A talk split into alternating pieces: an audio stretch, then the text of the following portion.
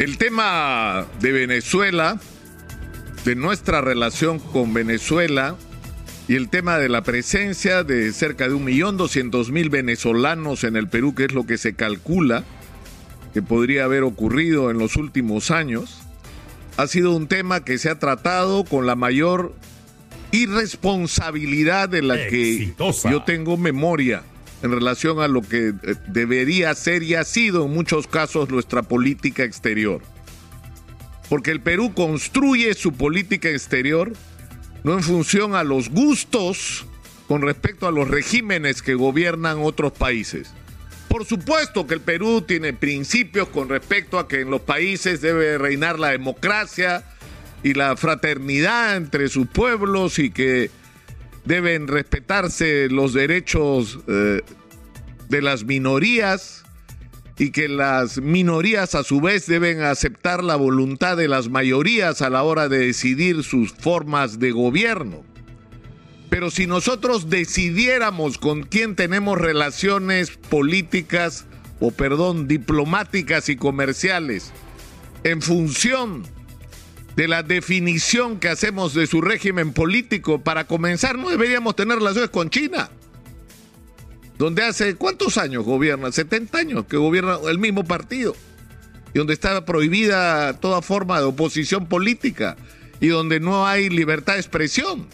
O sea, vamos a decidir si tenemos relaciones con China por su régimen político, obviamente que no. Pero eso no tiene eh, que ver solamente con un sentido práctico de lo que debe ser la diplomacia, es decir, debe estar marcada por el realismo, sino que tiene que ver además con un principio, que es el principio de no intervención. Es decir, nosotros no tenemos ningún derecho a pretender decidir los destinos de otro país, así como reclamamos para nosotros que nadie meta la cuchara en el Perú. Nadie. Es decir, hay gente a la que le parece mal que venga Evo Morales a pretender influir sobre los destinos de la política peruana, pero le parece bien que nosotros tratemos de meter la cuchara en los problemas internos de Venezuela. Es decir, pónganse de acuerdo. O valen todos los casos o no valen ninguno. ¿Cuál es el problema que hay en Venezuela? Hay una profunda crisis, profunda crisis originada por los desaciertos de la política económica del chavismo. Ese es el origen de la crisis.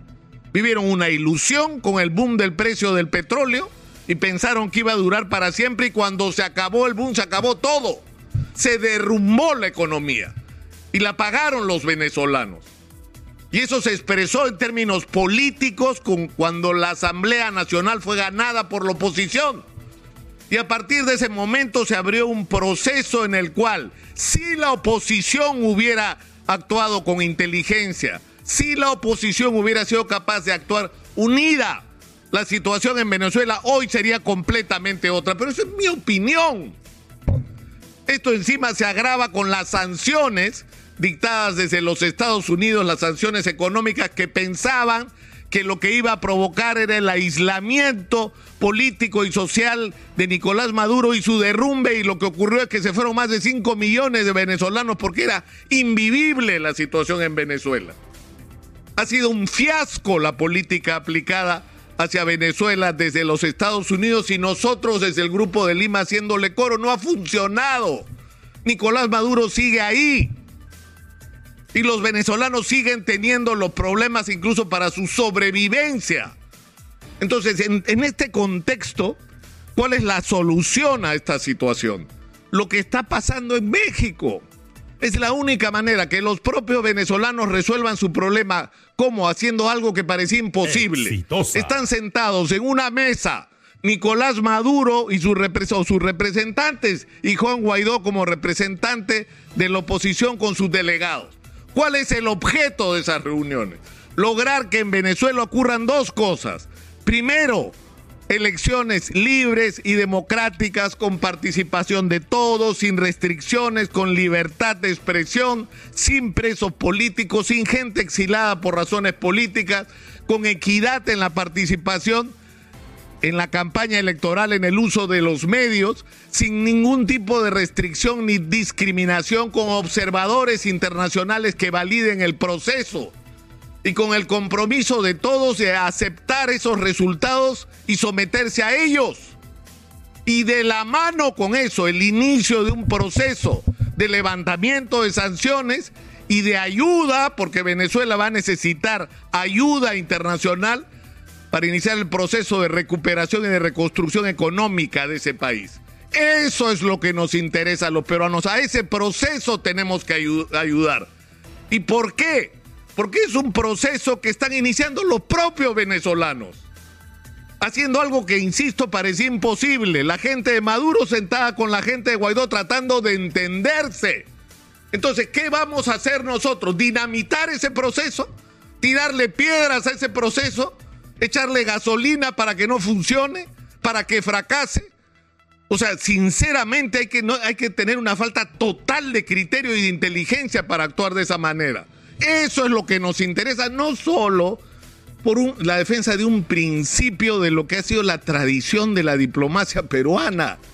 Es decir, los peruanos hemos sido ejemplares en nuestro comportamiento con respecto a los derechos de los pueblos a decidir por sí solos sus destinos, a ofrecernos como puente para resolver conflictos, no a ser parte de los conflictos, que es lo que nos ha pasado en los últimos años. Entonces, no es solo la defensa de un principio que ha regido nuestra diplomacia y que nos ha convertido en lo que hemos sido durante años, un ejemplo, sino en segundo lugar por una razón absolutamente práctica. Tenemos un millón doscientos mil venezolanos en el Perú, ellos se olvidaron. ¿Y por qué hay un millón doscientos mil venezolanos en el Perú? Porque hay crisis en Venezuela. Y si se resuelve la crisis allá, nos van a resolver un problema acá porque muchísimos de esos venezolanos, muchísimos, van a regresar a su país si la situación allá cambia y si los políticos actúan con la responsabilidad que el momento les exige. Es ese proceso el que tenemos que ayudar. Si el presidente Pedro Castillo se encontró con el señor Maduro en la sala previa de reuniones de la CELACO, de lo que fuera, o de las Naciones Unidas, y tuvieron un encuentro o hablaron de lo que hayan hablado, es una anécdota. Es una anécdota. Porque yo creo que a lo, a lo, que nosotros nos hubiera interesado, no sabemos el contenido exacto de la reunión en la versión del presidente Castillo, pero ojalá que en esa reunión si es que se produjo las características que dijo Nicolás Maduro, se haya hablado del proceso de entendimiento en México y la necesidad de que este avance. Ojalá que haya sido así porque eso es lo que nos interesa a los peruanos.